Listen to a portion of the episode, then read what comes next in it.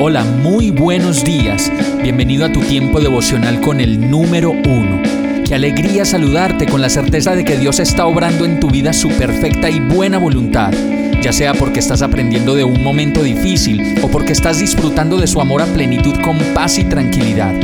Llegó la hora de tomar tu Biblia, pues de seguro Dios te va a hablar, te va a reconfortar y lo mejor de todo, te va a dar las respuestas que estabas buscando. ¿Qué esperas? Vamos, súbete de una vez en este pequeño pero eterno vuelo devocional con destino al cielo.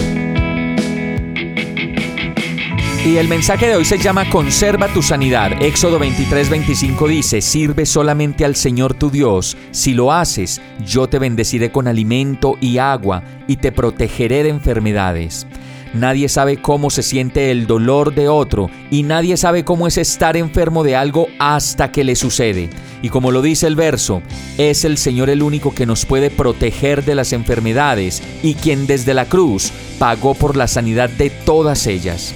Algunas enfermedades son el resultado de nuestro desorden en la vida por no haber hecho ejercicio o por habernos alimentado mal, o en otros casos por dejar de servirle al Señor nuestro Dios y hacer para nosotros otros dioses que en vez de traernos bienestar y vida, nos acaban y nos demuelen.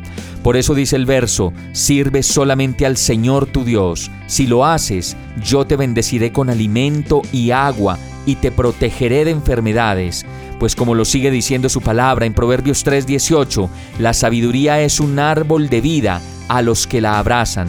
Felices son los que se aferran a ella. Vamos a orar. Amado Dios, gracias por este mes que comienza y que me permites vivir con salud y bienestar. Hoy presento delante de ti mis dolencias, mis angustias y mis enfermedades, pidiéndote perdón por haber dejado de servirte solo a ti y de mirarte fijamente pues solo tú sabes cuántas veces me he extraviado y de qué manera sin ti. Hoy decido volver a tu presencia y adorarte.